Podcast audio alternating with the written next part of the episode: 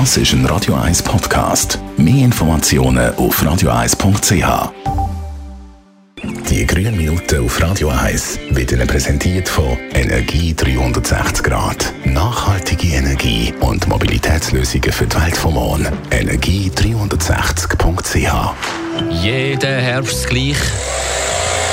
Wenn Bäume und ihre Sträucherblätter verlieren, kommt der Laubbläser zum Einsatz. Daniela Zwigart von der Umweltarena.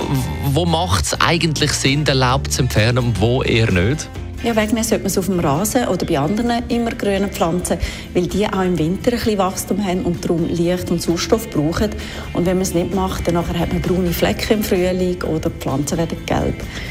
Hingegen kann man bei Gehölz oder Studerrabatten das Laub problemlos liegen lassen, auch wenn man einen Kräuterrasen hat, der einen hohen Anteil an zweiblättrigen Kräutern drauf hat, weil viele Kräuter im Winter einziehen und erst im Frühling wieder neu ausschlagen. Besen, Rechen oder Laubbläser, was ist das Beste?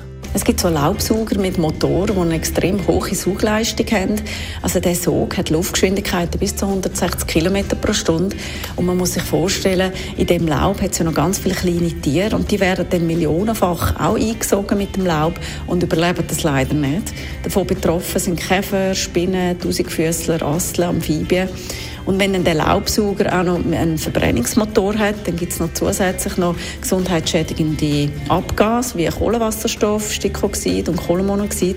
Darum besser auf so einen Laubsauger verzichten und besser einen Besen oder einen Rechen.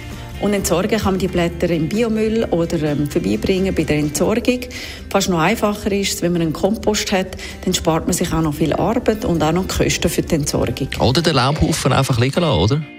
Der Laub ist natürlich ein Winterschutz für Flora und Fauna. Das hat mehrere Vorteile. Für Igel, Insekten und andere Tiere ist so ein Blätterhaufen ein optimaler Ort, um die kalten Wintermonate zu verbringen, weil das Laub isoliert und bietet ihnen auch noch einen gemütlichen Unterschlupf. Aber auch für die Pflanzen ist es gut, für sie ist es nämlich Frostschutz. Und nach dem Winter wird dann das Laub von Tausenden von Lebewesen abgebaut und in wertvollen Humus umgewandelt. Und so tun uns Bäume neben allem anderen auch noch Düngemittel zur Verfügung stellen, wo natürlich und umweltschonend ist und auch noch Geld spart. Besten Dank, Daniela Zwigart von der Umweltarena in Spreitenbach.